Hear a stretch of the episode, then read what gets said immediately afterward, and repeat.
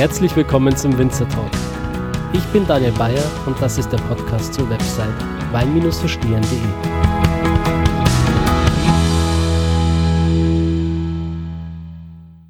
Hallo liebe Zuhörer, schön, dass ihr wieder mit dabei seid.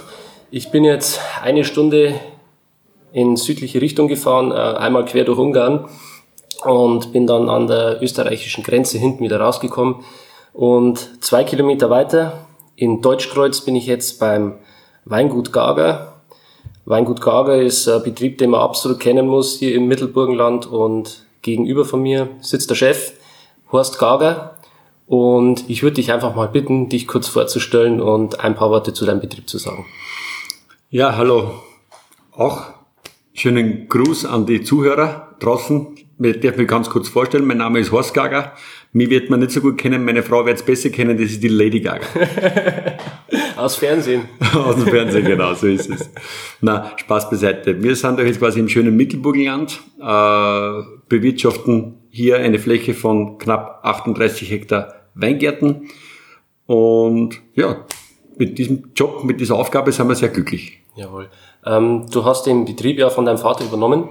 Mhm. Ähm, der hat aber vorher auch was ganz anderes gemacht, habe ich bei meiner Recherche herausgefunden und äh, ist dann eigentlich über Umwege auch zum Wein gekommen, oder? Ja, genau. Mein Vater war Kfz- und hat quasi Wein war immer sein Hobby. Und damals, wie ich ein kleiner Bub war, war habe ich immer gesagt, in das Hobby von meinem Vater ist meine Arbeit, weil ich als kleiner Bub äh, immer im Weingarten oder im Keller schon mitgehen habe müssen und arbeiten müssen. Das hat natürlich dann nicht so viel Spaß gemacht, wenn du dann zu einer gewissen Zeit daheim sein hast müssen mhm. und den Sportplatz oder das Schwimmbad oder die Freunde verlassen hast müssen, nur dass du den Keller an Schlauch halten kannst oder im Weingarten ein paar grüne Wasserschosse äh, wegnehmen kannst.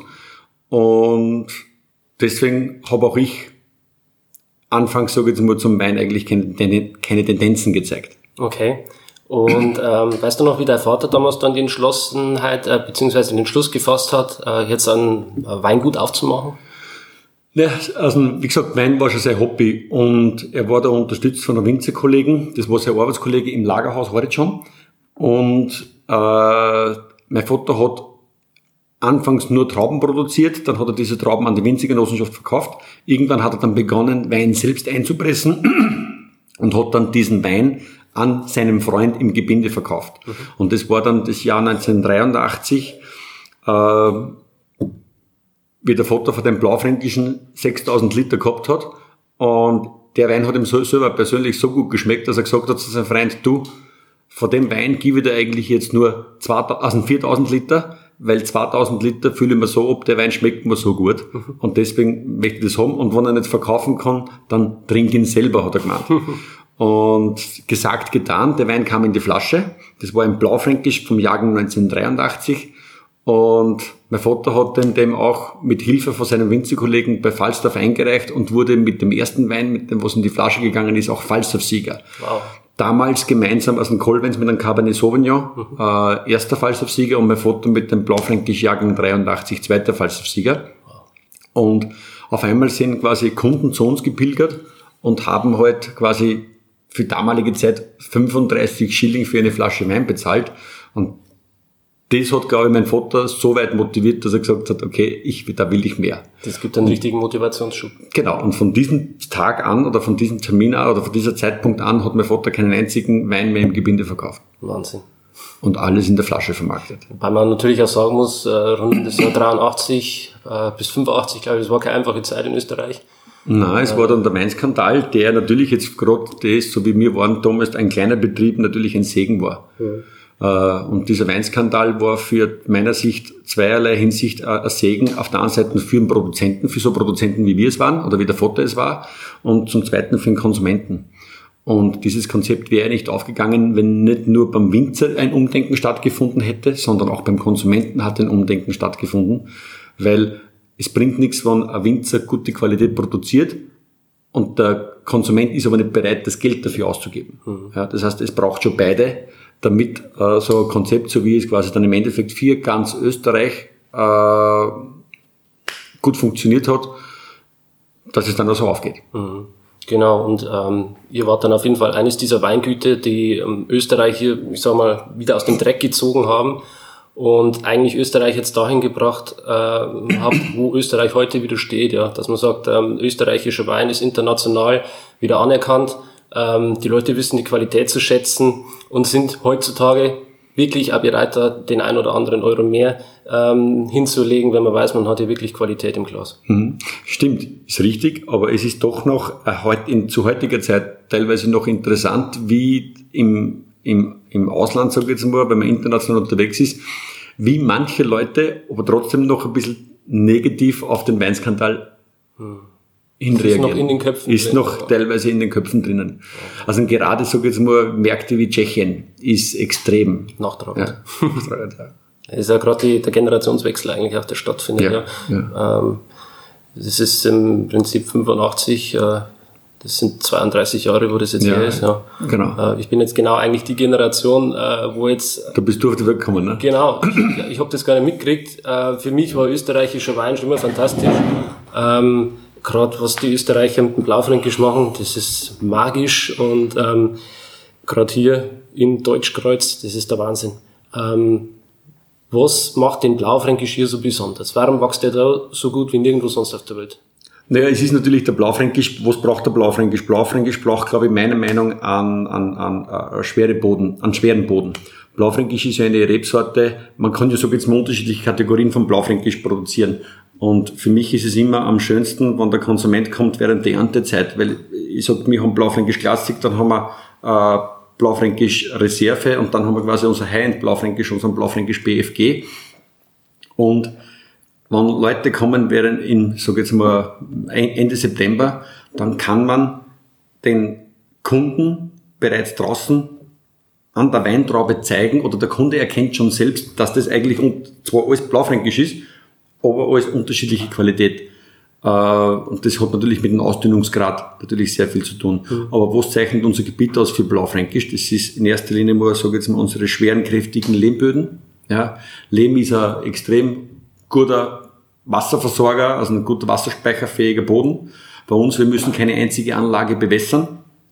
Äh, und dadurch, dass wir nicht bewässern, haben die Wurzeln bei uns die Möglichkeit, auch, tief, auch tiefgründig zu werden. Ja, ja also durchaus zwischen 15, 20 Meter, wo natürlich dann eine gewisse Mineralik mitkommt, äh, wo natürlich eine gewisse Grundfeuchte schon da ist. Mhm.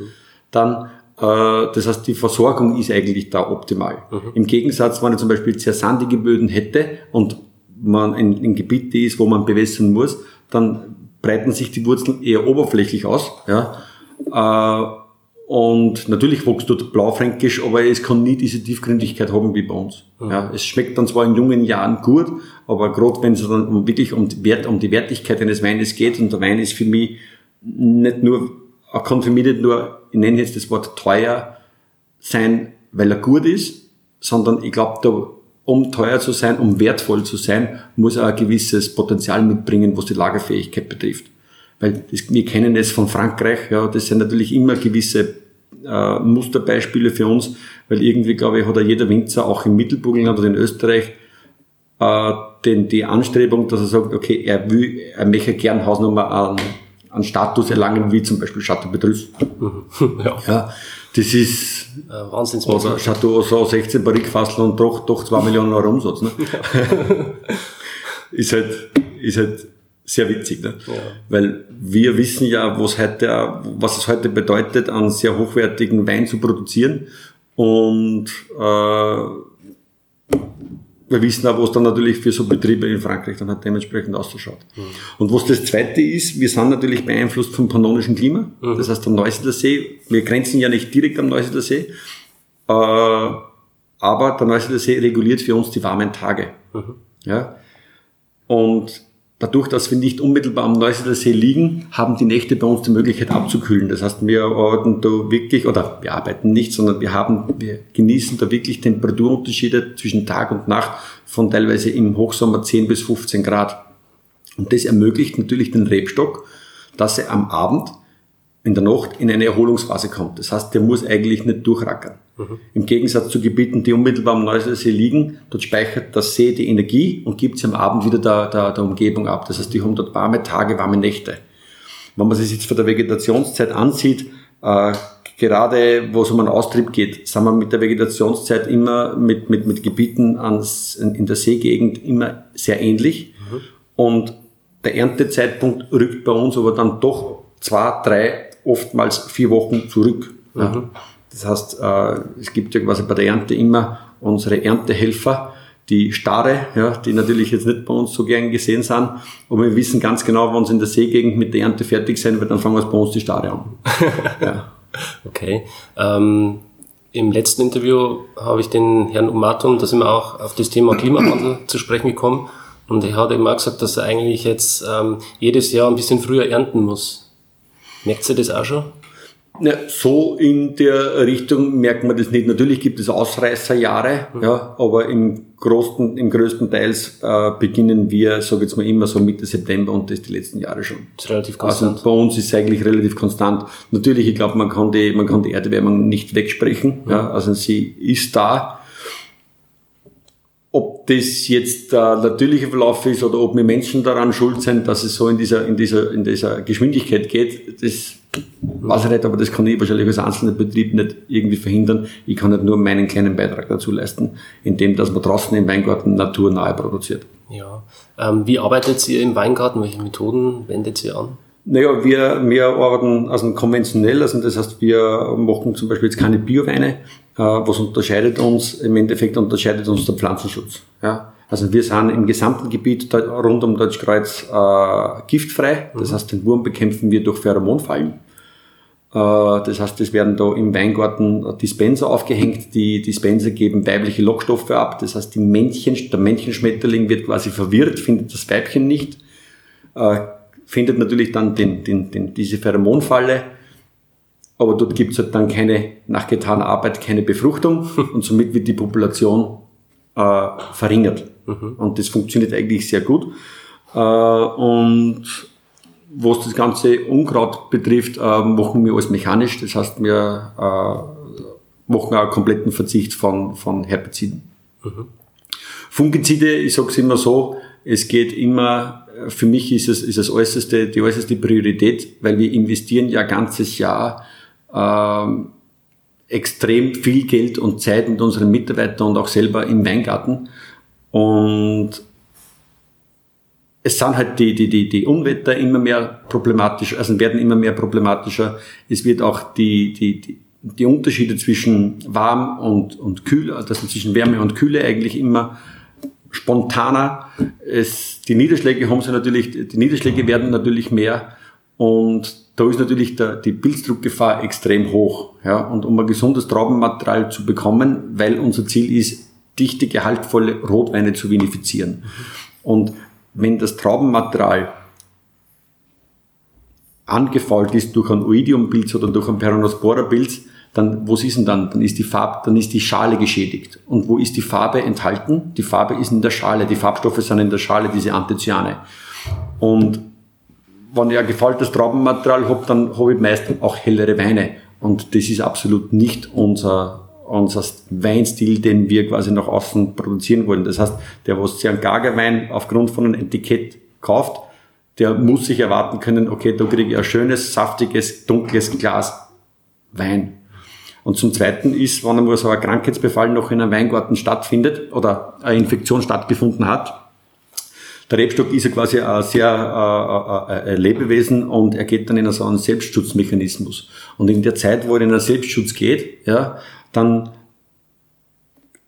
ist es vielleicht so, dann, dann, dann, dann lässt er die Reife oder die, die Entwicklung lässt dann nach. Ja. Und es würde sich dann, sage ich jetzt mal, ähm, also wir haben die Erfahrung gemacht, dass sie dann teilweise die, die, die Erntezeitpunkte extrem nach hinten verschieben, um einen optimalen zu erwischen, beziehungsweise dann in bestimmten Jahrgängen die physiologische Reife äh, gar, nicht, gar nicht möglich ist, weil diese Apfelsäure am Stock nicht hundertprozentig abgebaut ist. Mhm. Ja. Und je mehr Apfelsäure am Stock abgebaut ist, das ist, nennt man, ist dann die physiologische Reife, umso weniger muss dann durch einen biologischen Säureabbau im Keller passieren. Und je früher das passiert, glaube ich, umso, umso besser, umso hochwertiger ist es dann auf jeden Fall für den Wein. Mhm. Ähm, erinnerst du dich noch an einen extrem schwierigen Jahrgang, wo, die, wo das Wetter wirklich herausfordernd war? Ja, da gibt's die letzten, wenn ich die letzten acht Jahre zurückdenke, gibt's eh eigentlich nur zwei, das ist 2010 und 2014. Ja. Okay. Das war halt äh, sowohl von der Qualität her schwierig, als auch von der Quantität, und Gott sei Dank von der Quantität her wenig, weil von diesen schwierigen Weinen hätte ich eigentlich gar nicht viel mehr verkaufen wollen. Mhm. Und äh, erinnerst du dich noch ein besonders tolles äh, Jahr, wo du sagst, da war eigentlich alles perfekt?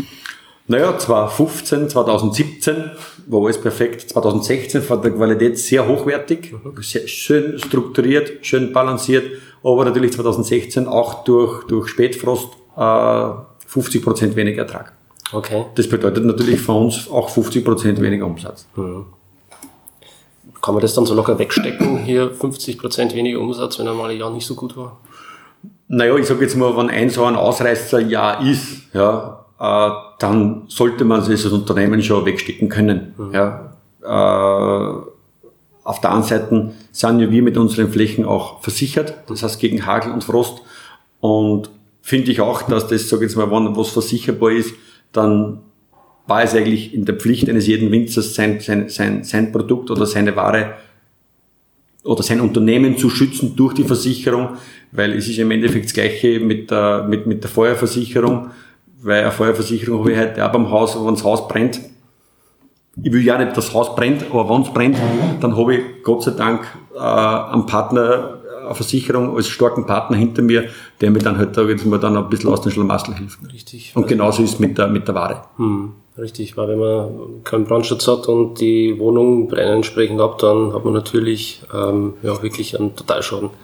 Da muss man wieder komplett von vorne anfangen. Genau. Und was den Pflanzenschutz betrifft, ist halt so, wir, wir, machen, wir betreiben halt unseren Pflanzenschutz auf unsere Flächen äh, im Zuge der Vegetationszeit maximal siebenmal, wo wir quasi mit dem Traktor durch die Anlage fahren und Pflanzenschutz ausbringen. Mhm. Und im Biobereich ist es halt dann teilweise 15 bis 16 Mal. Und da stelle ich mir, und natürlich der hohe Anteil an Kupfer, der, der ausgetragen wird, Kupfer als Schwermetall. Da stelle ich mir die Frage, wo sie jetzt, sage jetzt mal, wenn man jetzt die Dachmarke Umwelt hernimmt, wo sie ist quasi für die Umwelt jetzt besser, äh, wenn ich die CO2-Belastung durch die weniger Traktorstunden dann dementsprechend reduziere und wenn ich natürlich nicht so viel Schwermetall ausbringe. Hm. Das ist immer so, so, so eine Sache. Aber ich sage immer, jeder jeder Winzer, der heute seinen Weg geht, egal ob bio oder konventionell, äh, muss seinen Weg gehen. Er muss sich auch am Markt oder im Markt behaupten können und die Konsequenzen muss eh auch jeder Betrieb für sich tragen. Da ist eh keiner bereit, dass er das irgendwer tragt. Und es darf halt eins nicht sein, dass der konventionelle, dass jeder natürlich seine Sicht der Dinge hat, ja, und aus dem Grund so seine Bewirtschaftung der Anlagen macht. Aber es darf nicht so sein, dass jetzt der konventionelle auf den Bio-Winzer hinhaut und dass der Bio-Betrieb auf den konventionellen hinhaut. Äh, das sollte auf, auf keinen Fall sein. Hm. Und ähm, eure Weine, die sind ja bestens bekömmlich. Ähm, du hast mir vorhin erzählt, dass zum Beispiel äh, euer Quattro ähm, sogar für Menschen, die histaminintolerant sind, äh, durchaus bekömmlich ist. Ja, es ist, es ist immer so, wir hören es immer mehr, weil diese Intoleranzen, diese Histaminintoleranzen, die, die werden auch eigentlich immer mehr mit den ganzen Allergenen. Und wir haben aber wirklich sehr viele Kunden, die sagen, sie haben eine Histaminintoleranz, aber unsere Weine können sie trinken. Warum, kann ich aber nicht sagen. Ja, das ist einfach für uns schwierig. Man, wir sind halt ein Betrieb, vielleicht liegt es am, am SO2, ja, weil wir da sehr moderat umgehen. Also Sulfat. Äh, Sulfat, genau. Genau. Äh, wir, wir, wir, wir bewegen uns mit dem Gesamt, also wir dürften laut österreichischem Weingesetz bis maximal 150 Milligramm Gesamt-SO2 in den Weinen zugeben mhm. und wir bewegen uns gesamt SO2 zwischen 50 und 80. Das ist dann also die Menge, die unbedingt notwendig ist, damit der Wein überhaupt stabil bleibt. Genau, genau. Wir schauen halt, wir sind ein Betrieb und das ist vielleicht auch äh, eine eine Art und Weise, wie wir unsere Weine machen.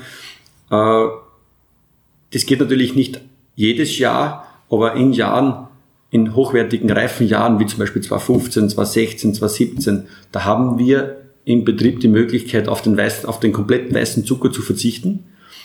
Und wenn wir Aufbesserungen machen, dann, dann produzieren wir uns den eigenen Aufbesserungszucker mit einer technischen Maßnahme oder mit einer physikaltechnischen Maßnahme, das ist der Vakuumverdampfer. Und wir entziehen vom Most am Erntetag das dementsprechende äh, Prozentteil an Wasser. Mhm.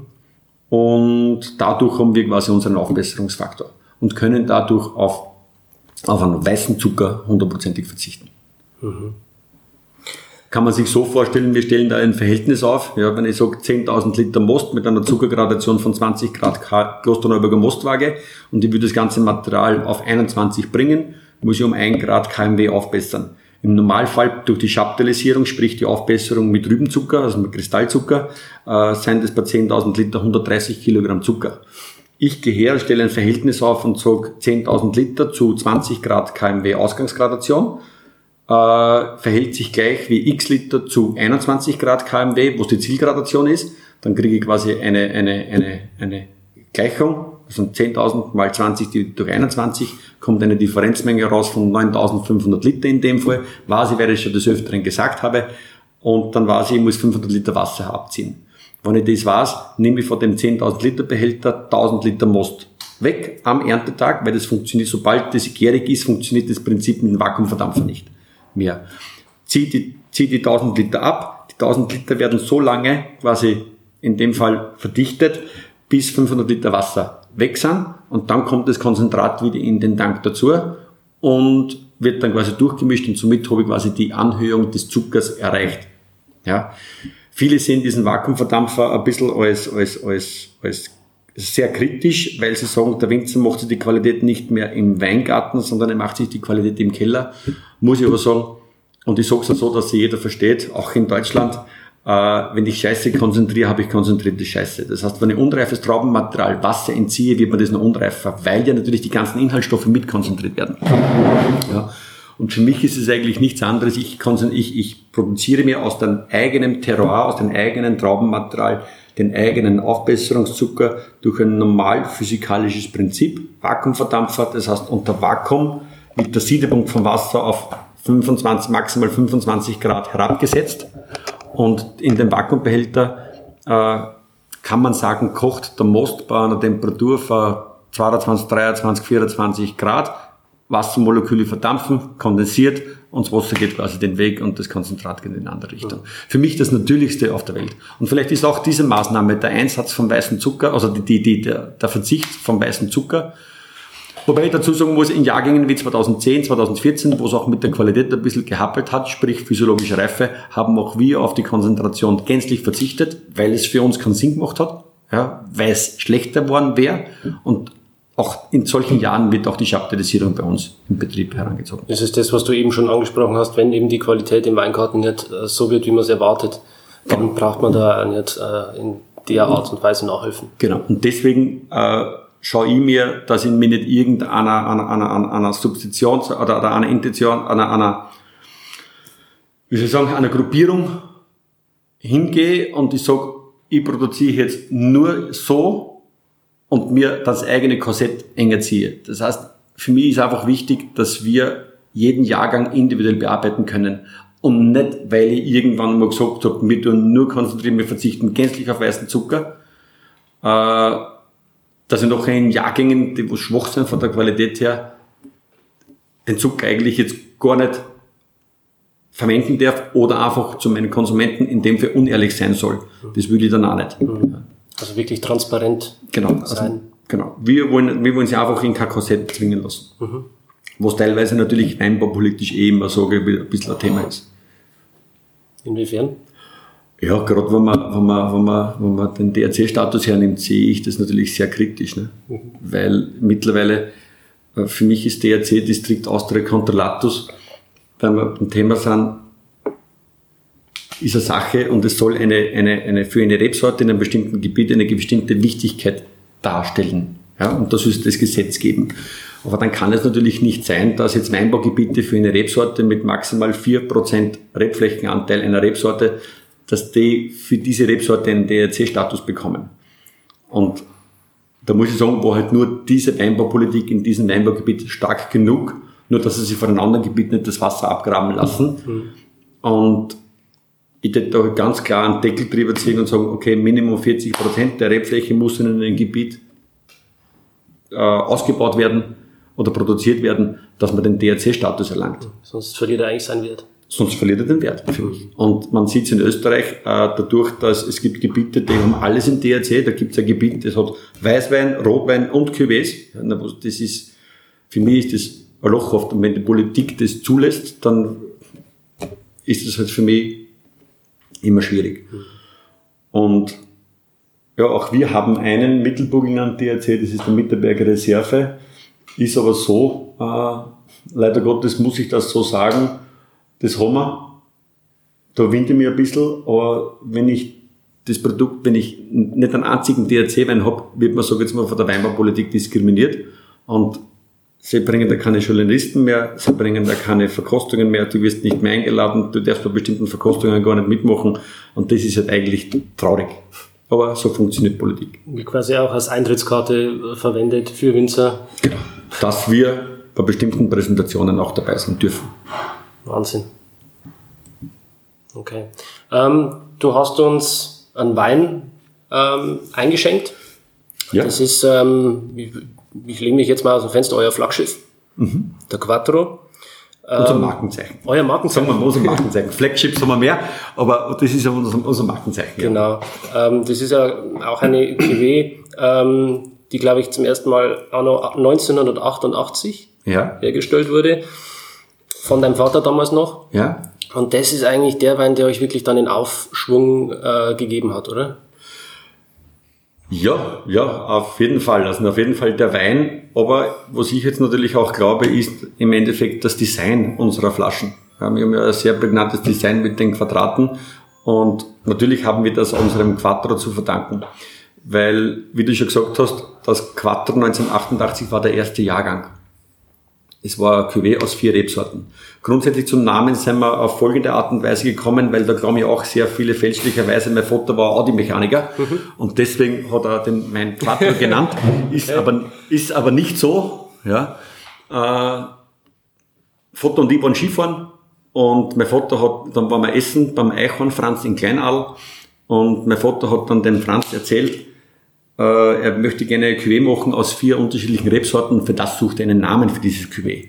Und dann haben sie gesprochen von Cuvée Martini, weiß ich nicht, Cuvée Burgenland oder sonst irgendwelche äh, Namen. Und ich war damals der kleine laufender Meter mit, mit, mit 13, 14 Jahren oder 12, 13 Jahren und habe gesagt, habe damals Klavier spielen gelernt und habe das quasi mit der Musik verbunden. Habe gesagt, na, warum nennst du den Quattro? Ich habe Quattro quasi aus der Musik, Quattro ist vier, abgeleitet. Und das hat mein Vater nachher so gut gefallen, dass sie gesagt haben, okay, sie nennen den mein Quattro.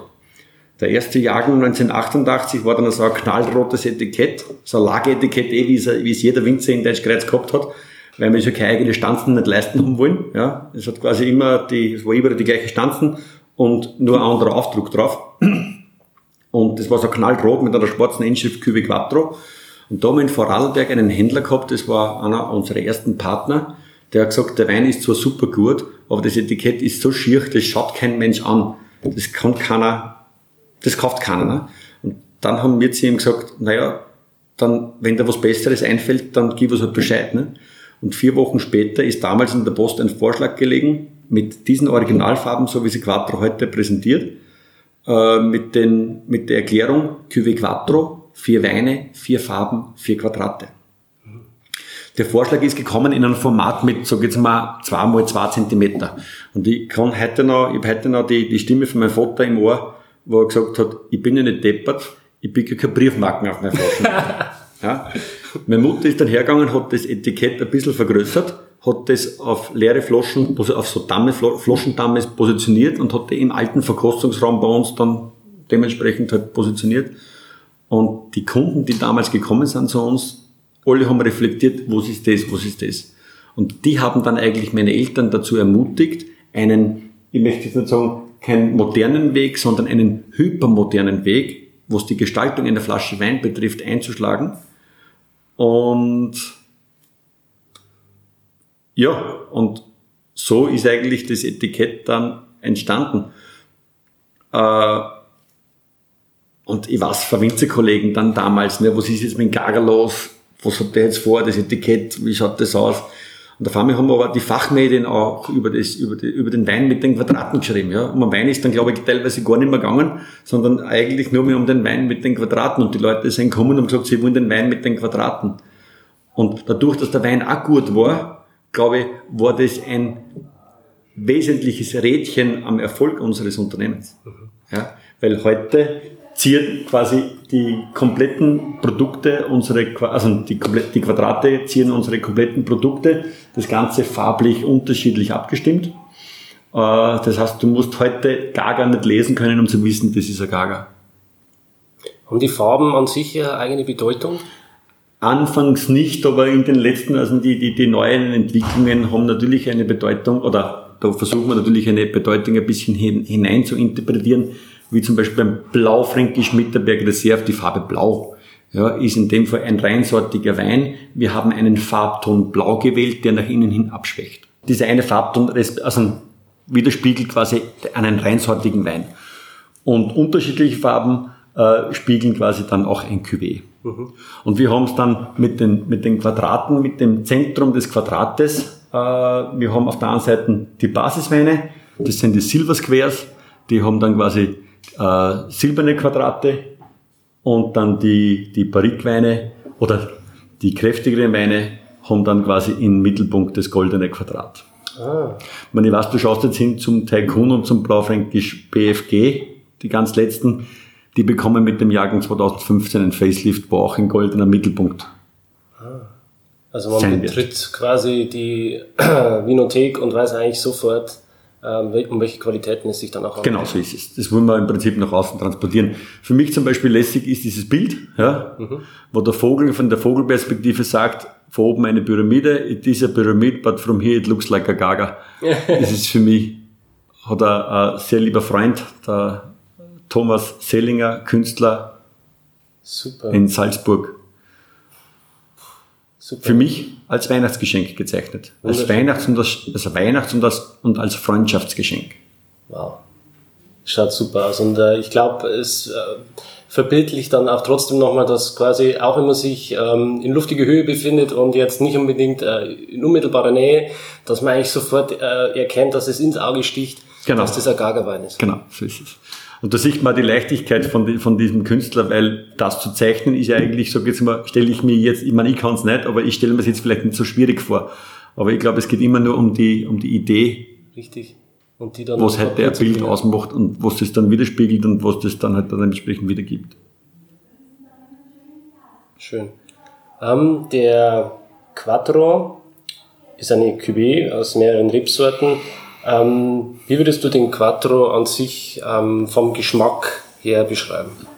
Ja, Quattro ist eigentlich, wie gesagt, ist unser wichtigster Wein im Betrieb, äh, markentechnisch und natürlich auch mengentechnisch. Äh, es ist ein Wein, der sehr kräftig ist, was aber, sage ich jetzt mal, nicht ganz untypisch ist für einen Gagerwein. Äh, er ist sehr fruchtig, das Holz ist schön balanciert, es kommen wirklich schöne Röstaromen, Röstaromen hervor und diese Röstaromen, die begleiten dann den, mit der Frucht, die, die Frucht im Abgang, sage ich jetzt mal, zu einem wirklich lässigen Finish. Und der Wein ist jetzt für mich jetzt nicht zu, zu, zu, zu overdosed. Es ist einfach ein wunderschöner, lässiger Speisebegleiter. Aber man, natürlich kann ja einfach nur so einmal ein Glas oder besser ein Flaschel trinken. Ja, also er hat trotzdem, dass er wirklich Druck am Gaumen hat und wahnsinnig präzise. Eine gewisse Leichtigkeit. Leichtigkeit, ja, genau. Saftigkeit. Genau, genau. Das macht natürlich dieser Extrakt. Ja? ja. Natürlich, wenn ich heute, wie, wie wir vorher erwähnt haben, die, die, die Maßnahmesätze der, der Konzentration mittels Vakuumverdampfer,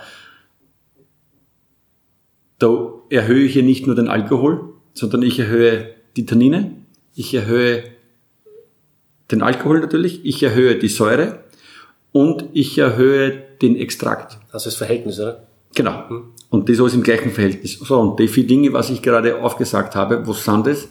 Das sind die natürlichen Konservierungsmittel eines Weines. Genau. Und dadurch, dass ich diese vier Dinge erhöhe, sprich die natürlichen Konservierungsmittel fördere durch die Konzentration, habe ich die Möglichkeit mit meinem Schwefel, SO2, Sulfid, niedrig umzugehen. Mhm.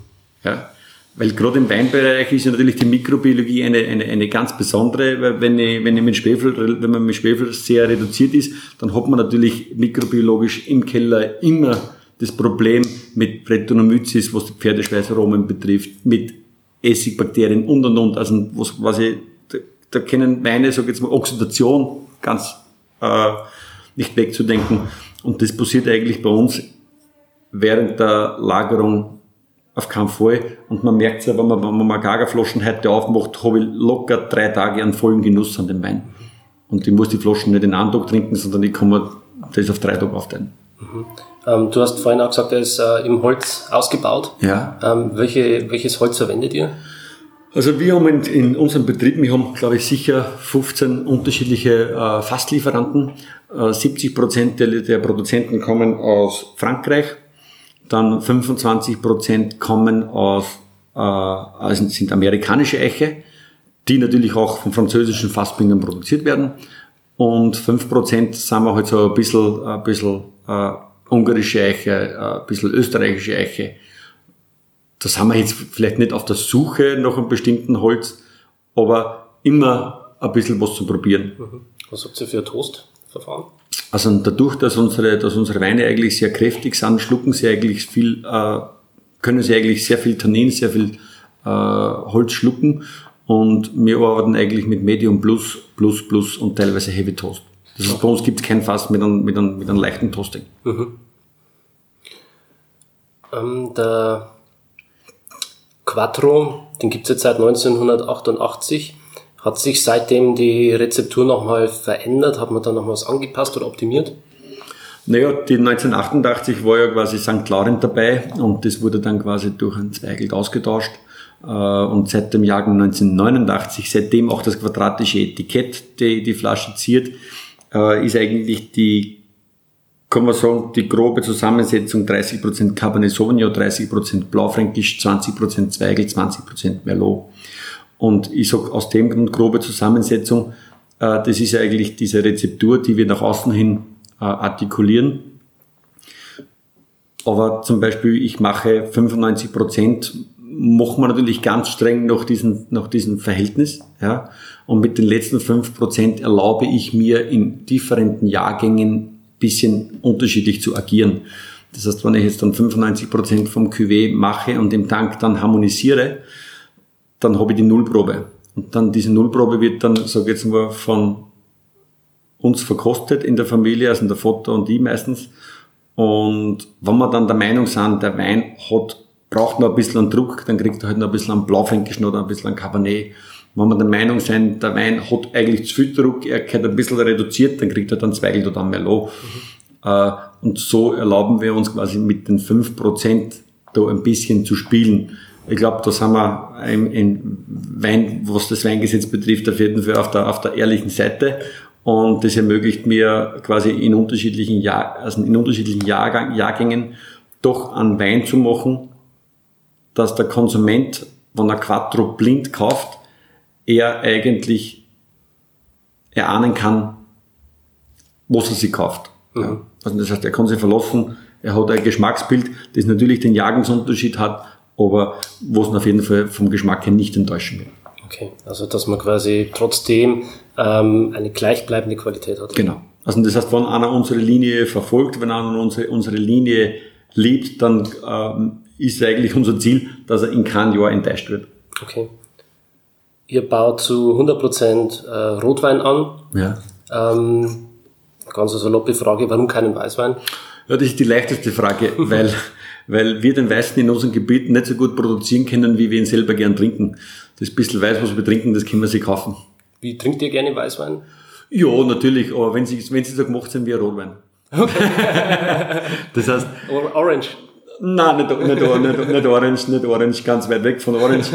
äh, wenn man halt dann weiß, natürlich trinkt man diese frisch fruchtigen Weißweine, diese jugendlichen Weißweine, aber wenn es dann wirklich geht, einmal in einer schönen Stunde eine Flasche oder ein Glas Weißwein zum Trinken, dann trinkt man halt gern die kräftigen Weißweine mit biologischem Säureabbau, Porik-Ausbau. Mhm. Also das heißt, dieses mit teilweise 13, 15, 14 Volumensprozent Alkohol. Das sind dann, sage ich jetzt mal, wie gesagt, wenn sie so gemacht sind wie Rotwein. Hast du da eine Empfehlung, ein Lieblingsweingut?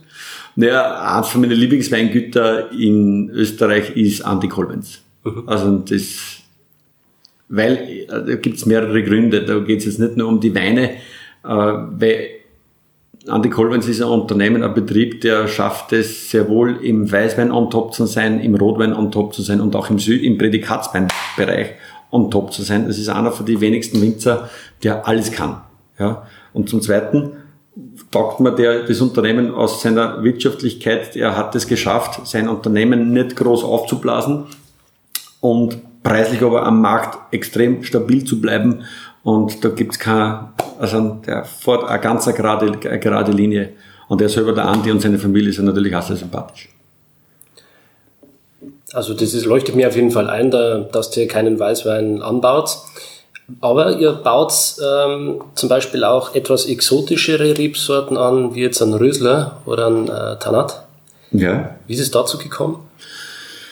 Nur zu Rösler sind wir eigentlich gekommen, äh, aus einem Grund, wobei Rösler jetzt eigentlich in, äh, kein Gewicht nicht hat, weil Rösler wird seit den letzten Jahren, kommt eigentlich in keinen Wein, der wird zu Traubensaft verarbeitet. Großteils. Ja, den wir auch in der 0,75 Liter Flasche einbinden, der auch natürlich eine Farbe hat wie ein Rotwein. Das heißt, in der Gesellschaft von einer ein Glas Traubensaft von uns trinkt, erkennt das kein Mensch, dass es eigentlich kein Alkohol hat, weil es auch wirklich sehr tief dunkel ist. Äh, aber gekommen sind wir zu Rösler, weil wir damals noch eine Fläche, das war im 99er Jahr, weil wir eine Fläche äh, erstanden haben und damals waren natürlich die, Rebfl die, die Rebkulturen alle sehr gefragt und da haben wir keine Zweige, was wir auspflanzen wollten, mehr bekommen als Reben. Und da hat uns dann die Rebschule äh, den Rösler als Alternative gegeben. Also wir haben davon ein Viertel Hektar, das ist nicht viel, ja, wir haben es und wie gesagt wird mittlerweile zu Traubensaft äh, verarbeitet. Mhm. Tanat ist eine Rebsorte, äh, die kommt, die hat den Ursprung im Madiran-Gebiet, Südwestfrankreich und das ist eigentlich eine lustige Geschichte, wie wir zu dir gekommen sind. Meine Eltern waren auf einer Weinreise in, in Madiran und da waren sie bei Chateau Montus und Sie haben quasi dort äh, Weine aus den Tanks, aus den Stahltanks probiert, also sprich die jungen Weine, und sie haben dann die Weine aus dem Barrikfass, sprich aus dem Keller, äh, probiert. Und beim Heimfahren, der französische Reiseleiter, der die Reise für sie organisiert hat, hat dann ein bisschen seine Nachbesprechung gehabt und hat gefragt, was für ein Betrieb hat ihn am meisten taugt. Und da hat mein Vater zur Antwort gegeben, naja, für ihn war der, meist, der, der Betrieb, der ihn am meisten beeindruckt hat, das Betrieb Chateau Montus mit der Rebsorte Tanat. Nur, unter Anführungszeichen, hat er gemeint, müsstet ihr die ganzen Barrikfasseln nehmen und ausschmeißen und erneuern, weil alle Weine, was quasi im Tank waren, waren alle blitzsauber, äh, sauber, reintönig, Tannin bis zum geht nicht mehr und verdammt gut. Und alle Weine, was quasi aus dem Holzfass waren, waren verseucht mit diesen Pferdeschweißaromen, mhm. Brettanomyces. Und da hat dieser französische Önologe äh, gesagt, na, das ist nicht die Unsauberkeit im Keller, das ist die Rebsorte Tanat, die schmeckt nach gewissen Jahren so. Ja, das hat mit Holzausbau oder mit der Unsauberkeit im Keller nichts zu tun. Und dann hat mein Vater zu ihm gesagt, das erzählst mir du unter Wasser, du besorgst mir die Pflanzen, ich pflanze bei mir ein und ich zeige dir, dass man Tanat sauber und reintönig ausbaut.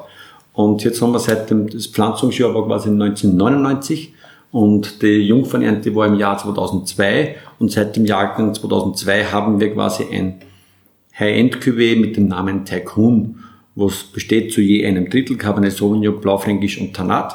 Und diesen Wein bauen wir, zu, also bauen wir 30 Monate ausschließlich im neuen Eichenfass aus. Also das ist dann Tannin pur.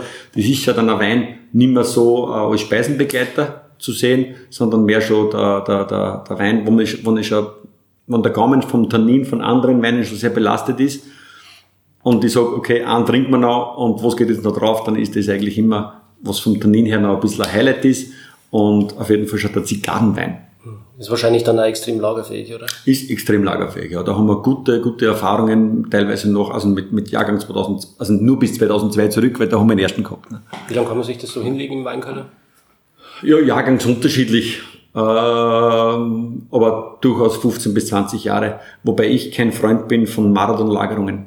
Okay. Also ich bin ein Mensch, ich lebe nach einem Motto und das heißt, es ist vernünftiger zu bereuen, etwas getan zu haben, als zu bereuen, etwas nicht getan zu haben. Das heißt, ich mache lieber heute das Flasch laufen und habe gar nicht damit, als ich mache es zwei Jahre später auf und ich muss weg, ich muss kanalisieren. Mhm. Mhm. Du hast vorhin schon angeschnitten, dass äh, der Rösel jetzt zum Beispiel aus Traubensaft äh, hergestellt wird. Mhm.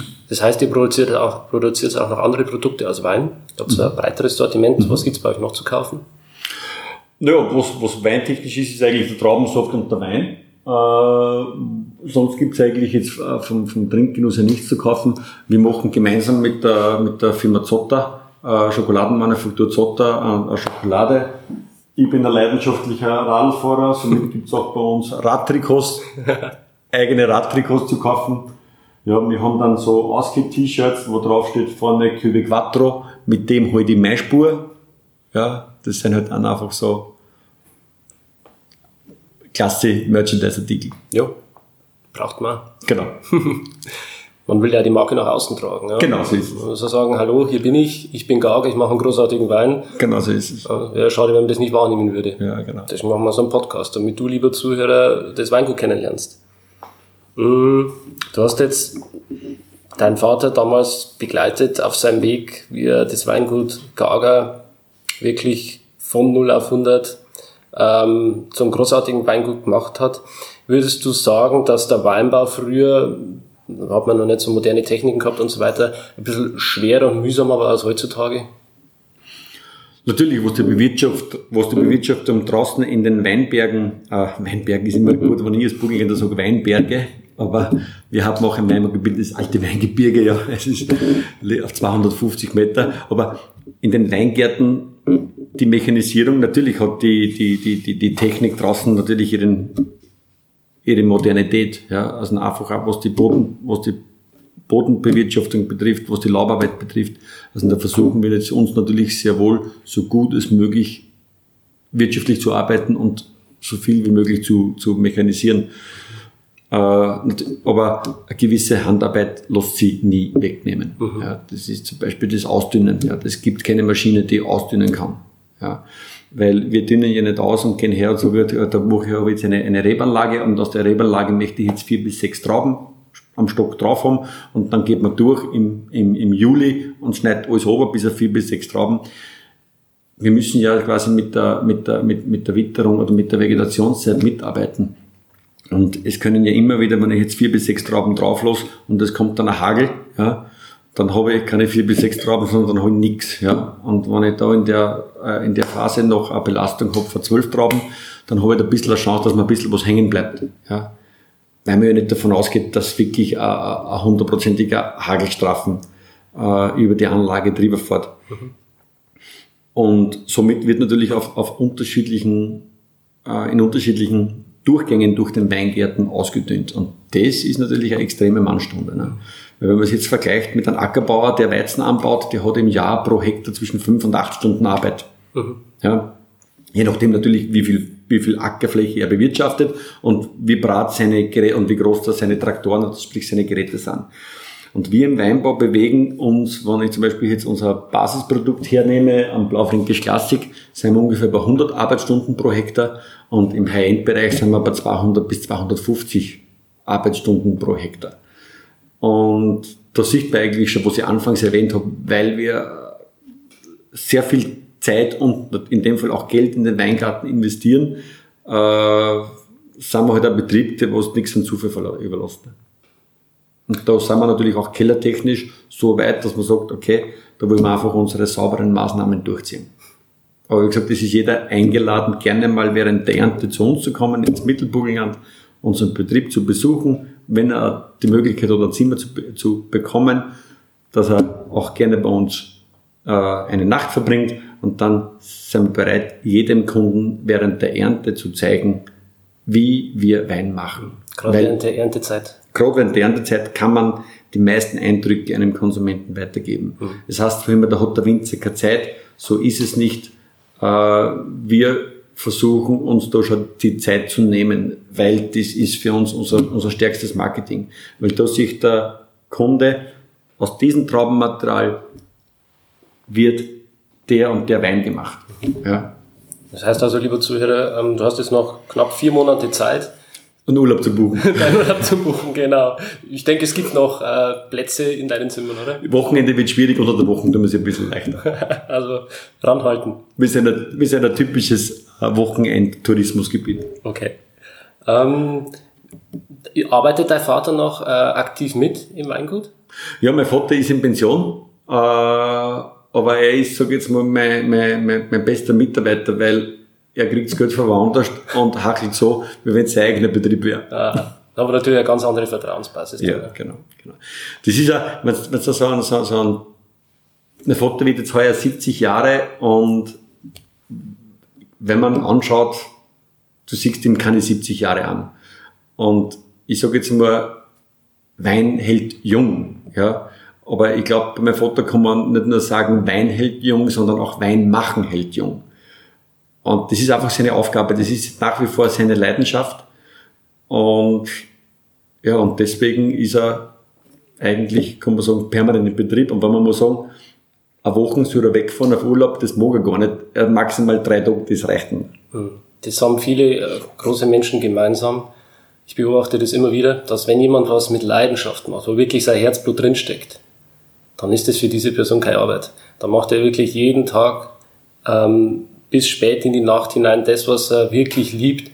Und das ist dann keine Anstrengung, Genau, so ist es. sondern man macht wirklich was, wo man dahinter steht und dann hält einen das jung, äh, energetisch und ja, das erfüllt einen. Genau. Gibt es eine Tätigkeit, auf die du verzichten könntest, was dir überhaupt keinen Spaß macht am Weingut? Naja, was ich verzichten könnte, eigentlich gibt's da nichts, was jetzt wirklich verzichtbar ist. Natürlich gibt's jetzt äh, Arbeiten, die man lieber macht, aber ich bin halt so eher der Mensch, der lieber im Keller ist, wie im Weingarten draußen. Weil der Weingarten, der, da habe ich ein bisschen so ein, man, ich mag das auch und ich kann die Arbeit, ja. Wir kommen aber, muss ich dazu sagen, auch durch Vermarkt, aus vermarktungstechnischen Gründen kommen wir aber auch zu wenig selber oder eigentlich gar nicht dazu, dass wir selber im Weingarten stehen und die, und Hand anlegen. Für das, glaube ich, ist unser Betrieb schon zu groß. Äh, was wir halt machen oder großteils der Vater, das ist draußen die Kontrollmaßnahmen. Aber ich sage, jeder Betrieb, äh, Unternehmen in unserer Größe steht und fällt mit seinen Mitarbeitern und da sind wir quasi auf unsere Mitarbeiter auch sehr stolz. Die, die da wirklich quasi mit uns, für uns, äh, wirklich einen tollen Job draußen jeden Tag erledigen. Und es ist wirklich ein, auf der einen Seite ein hundselender Job, wenn man bedenkt, man muss im Sommer bei einer Temperatur von 30, 32 Grad draußen im Weingarten stehen und, und im Weingarten arbeiten von Stock zu Stock und immer das Gleiche. Das ist eigentlich wie, kann man sagen, fast wie eine Laufbandelarbeit, nur steht das Laufband, sprich die Laufwand still und der Mensch macht quasi den Vorschub. Ja, es ist, Aber es ist schon ein knochenharter Job. Es ist zumindest Arbeit draußen im Freien mit einem fantastischen Klima. Aber, aber wir haben es zum, wir haben es auch geschafft und das macht uns sehr stolz, dass wir sehr langjährige Mitarbeiter haben, äh, die das auch mit Leidenschaft machen. Weil zum Beispiel, wenn ich unsere Susi frage, äh, was machst du lieber? Bist du, tust du lieber im Keller, wenn wir, füllen, wenn wir abfüllen wenn wir abfüllen tun, weil da holen wir natürlich die Leute dann auch rein. Das machen wir meistens, wenn es möglich, wenn es sich organisieren lässt, an Regentage, damit wir die, die, die, und die Mitarbeiter auch ausnutzen können, damit nicht sagen, heute regnet und heute muss daheim bleiben, sondern dann versuchen wir Fülltage, wenn was zu abzufüllen ist, äh, zu machen. Was machst du lieber draußen im Weingarten oder, oder abfüllen im Keller? Wenn es kühl ist im Keller, sagt sie draußen im Weingarten. Also das heißt, auch hier haben wir quasi Menschen gefunden, die das draußen eigentlich von Tag zu Tag mit einer Leidenschaft machen. Ja. Und natürlich da ihr Geld verdienen. Das ist auch die Kunst vom guten Chef, dass man die Leute ansteckt mit seiner Leidenschaft und mit, mitnimmt. Genau so ist es. Und nicht mitziehen muss. Äh, Genau so ist es, genau so ist es. Und man merkt, glaube ich, auch draußen, wenn es einer jetzt Hausnummer die Arbeit wegen am Geld macht oder ob er, ob er die Arbeit macht, weil es einfach einen Spaß macht. Gibt's was, was dir am allermeisten Spaß macht im Weingut? Fassel lüften, Fassel waschen. Wirklich? Ja, das taugt mir. Das ist noch so ein bisschen so, ein, so, so eine Kraftausübende Arbeit, weil man doch ein bisschen so ein Fassel, das was 40 Kilo hat, äh, ein bisschen anheben muss. Ja. Eh nicht mehr viel, weil wir die Feste eh schon alle auf Rollen haben, aber trotzdem ein bisschen eine körperliche Aktivität auch noch da ist. Ja, man sieht dir an. Du bist das hält ein bisschen fit. Man sieht dir auf jeden Fall an. Kommt man aber auch zu selten dazu, ne? Ja. Ja, ist schwierig. Meistens sind es ja die Dinge, die nicht alltäglich sind, äh, die einem am meisten Spaß machen. Ja, ja. Ich sage oft, ich bin, ich bin der Chief Cook and Bottle Washer. Überall ein bisschen was. Hm. Am Schluss habe ich jetzt noch ein paar so ähm, persönlichere, etwas witzigere Fragen, mhm. die das Ganze abschließen sollen. Ähm, und zwar, wenn du jetzt die Möglichkeit hättest, nochmal komplett von vorne anzufangen mhm. und zu sagen, du kannst deinen Betrieb irgendwo auf der Welt aufmachen. Welche Weinbauregion würdest du da wählen? Abgesehen vom Mittelburgenland? Ja. Weil ich würde es nochmals im Mittelburgenland machen, aber sonst äh, wäre ich gerne in Italien, in Bolgari. Warum dort? Warum dort? Weil das das einzige Gebiet ist, die was Weine machen, die annähernd an unsere herankommen. so eine Ansage, ne? Ja. Das ist gut. Das heißt, äh, du bist absolut angekommen hier. Genau. Das ist 100% dein Ding. Genau. Und äh, andere Weinbauregionen, irgendwas anderes kommt gar nicht in Frage für dich. Nein. Ähm, wenn du nicht Winzer geworden wärst, was wärst du dann geworden? Ja, das war ja anfangs eh das, das, das Thema 1988, äh, wie gesagt, das war im, im, im Entstehungsjahr von Cubic Quattro. Äh, da war nicht nur das Entstehungsjahr vom Quattro, sondern da war auch meine Entscheidung zu treffen, was mache ich beruflich oder, berufs also, oder, oder schultechnisch weiter. Und da hätte mein Vater den Wunsch gehabt, ich soll nach Klosterneuburg in die Weinbauschule gehen. Und ich habe ja schon gesagt, dass ich einfach äh, gesagt habe, das Hobby von meinem Vater war eigentlich meine Arbeit und wenn du als kleiner Bub da draußen im Weingarten oder im Keller Schlauch halten musst, währenddessen, dass deine Freunde im Schwimmbad oder im, am Fußballplatz spielen, äh, dass das keinen Spaß nicht macht. Und das war unmittelbar nach dem Weinskandal, hatten wir heute auch schon das Thema. Und keiner konnte wissen, wo man quasi 30 Jahre später steht. Da habe ich zum Vater gesagt, na Papst, ich will kein Bauer, ich will mir Geld leichter verdienen. Und habe dann eine Ausbildung gemacht für also in einer HTL, Höhere Technische Bundeslehranstalt für Gebäudetechnik, Energieplanung. Ich war dann zehn Jahre auch Geschäftsführer in einem Unternehmen, also komme eigentlich aus der Baubranche. Und war dort schon im Prinzip, das, das war eine kleine Fertighausfirma, es war zwar da kein hochtechnischer Anspruch, weil einfach nur Einfamilienhaustechnik gefragt war, aber wo es natürlich der Anspruch war, war Organisationstalent. Und da habe ich eigentlich meine Stärken dann ausspielen können in diesen zehn Jahren. Und ja, es war halt dann so, im Jahr 2003 ist dann auch meine Entscheidung gefallen, die Lady Gaga kennengelernt, Kind unterwegs. Dann habe ich gesagt, okay, wenn ich meinen Beruf weiter ausübe als, als, als Sanitärheizungstechniker, dann bin ich in Wien. Und das heißt, das würde sich mit sich bringen, dass auch meine Kinder, meine Familie in Wien ist. Und ich wollte eigentlich meinen Kindern die Qualität geben, die auch ich gehabt habe, am Land aufzuwachsen. Das heißt, ein bisschen unbeschwerter. Ja? Und dann war es so, dass man sagt, okay, man hat ja ein bekanntes Unternehmen, ein Name war da, eine Marke war da, die Beliebtheit unserer Weine war da. Es war dann eigentlich gar nicht, und natürlich, ich habe mein Vater diese Jahre, wo ich, wo ich, wo ich im Unternehmen, in einem anderen Unternehmen tätig war, immer wieder unterstützt, sei es im Köller, sei es im Weingarten, sei es auch auf Präsentationen, was Degustationsmenüs betrifft. Weil wenn ich das nicht gemacht hätte, mein Vater hätte nie ein Degustationsmenü zum Beispiel gemacht. Oder das ist, äh, mein Vater kann eine lässige Verkostung machen für Leute, wenn die zu uns kommen, aber nicht irgendwo eine Rede schwingen oder eine Rede halten. Und ja, und somit war es eigentlich für mich dann auch ganz klar, okay, da gehen wir heim, da haben wir einen Betrieb, da werden wir uns erden, da werden wir Familie aufbauen und mittlerweile habe ich eine tolle Frau mit zwei tollen Kindern und auf das sind wir halt sehr stolz. Wie alt sind deine Kinder jetzt? Äh, der Kleine ist elf und der Große ist 13, der wird jetzt im August wird der 14. Helfen die auch schon mit? Äh, sie helfen quasi mit, wenn es ums Abfüllen geht oder wenn es um so kleine Arbeiten geht. Aber sie sind halt sehr beschäftigt, natürlich mit der Schule, ist ja logisch, aber dann halt sehr stark beschäftigt mit dem Fußballspielen. ja. Und das sollen sie auch. Richtig, ja, man muss ja die Zeit geben, die Kindheit zu genießen. Genau so ist es. Wobei, es ist super, wie sie sich eigentlich für Wein interessieren. Und ich bin da auch ein Mensch, äh, ich lasse, ich ihnen auch den Zugang zu, zum Produkt, weil ich kann nicht sagen, das produziere und das ist nichts für euch, sondern ich lasse es zwischendurch mal probieren. Und da gibt's eine, eine nette Geschichte äh, von meinem Sohn Tobias, da war er sechs Jahre alt. Wir waren auf Skiurlaub, haben sich eine Flasche Wein bestellt und mein Bub mit sechs Jahren wollte halt den Wein unbedingt probieren. Ne? Und der Sommelier ist stehen geblieben, weil er gesagt hat, das schaut er sich jetzt an.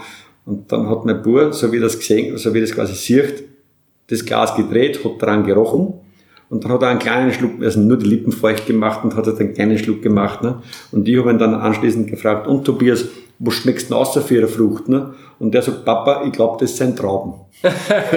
und das ist für mich so, so, so eine super Geschichte, weil du findest in Weinbeschreibungen Johannisbeeren, äh, Brombeeren, egal was auch immer, Litschi, Maracuja in Weißweinen oder sonst was auch immer, du findest aber ganz selten Trauben. Und mein Bruder sagt ganz einfach so salopp aus, Papa, ich glaube, das sind Trauben. spitzenmäßig. Super. Ja, dann ist auf jeden Fall äh, die Zukunft auch schon gesichert. Schauen wir, mein großer Bruder Jonas, der beginnt dann quasi jetzt im, im, im September mit Klosterneuburg. Das heißt, das wird der erste Gager sein, der das Weinmachen wirklich von der Picke auf lernt. Mhm. Ja. Und anfangs wollte er nicht, weil er das soziale Umfeld von seinen Freunden mit Fußballspielen in Deutschkreuz nicht aufgeben möchte und hat er gesagt, na, er will eigentlich in kein Internat. Und Klosterneuburg geht von unserer Lage her ohne Internat nicht. Aber wir haben sich dann die Schule doch angesehen, weil wir gesagt haben, okay, wenn es nicht geht, ist es ja deine Entscheidung, aber dass du wenigstens weißt, zu was in der Schule du Nein sagst. Ja, schauen wir es trotzdem an.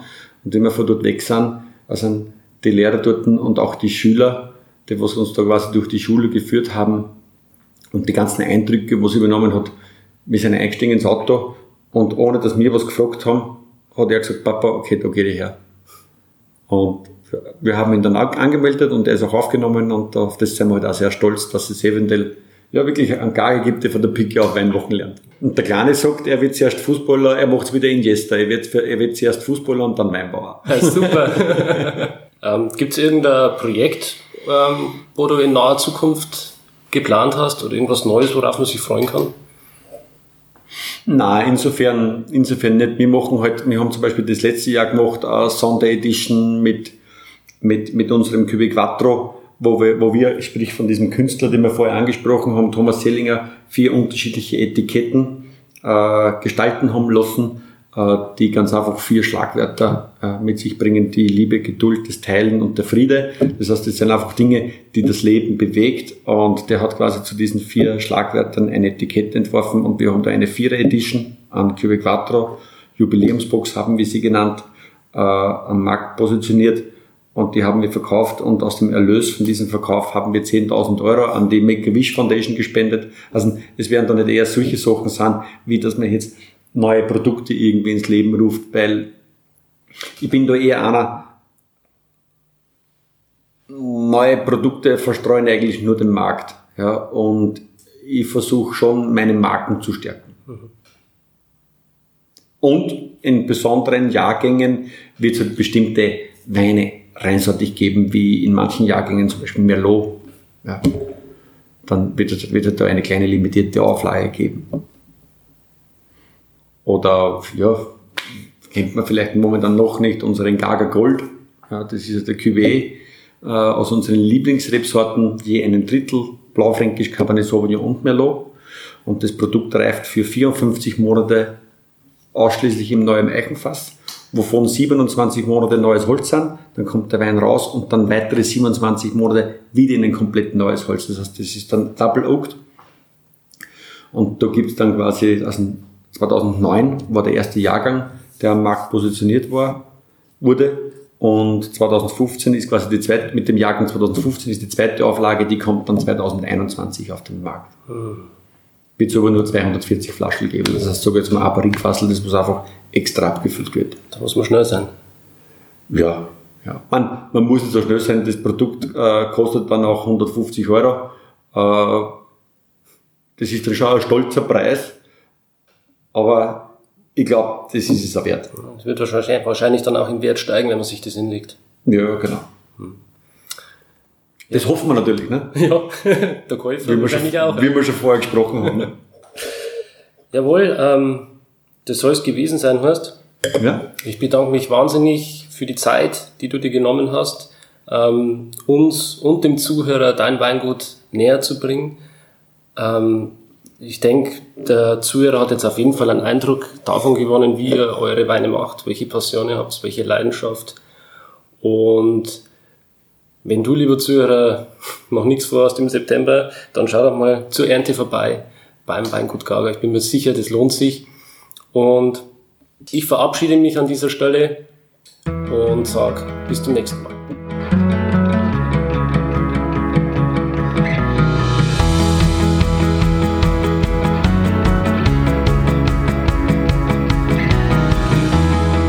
Schön, dass du dabei warst. Wenn dir dieser Podcast gefallen hat, dann bewerte mich auf iTunes. Wenn du Fragen hast oder mehr Informationen zum Thema Wein suchst, dann schau auf meiner Website wein-verstehen.de vorbei. Bis zum nächsten Mal.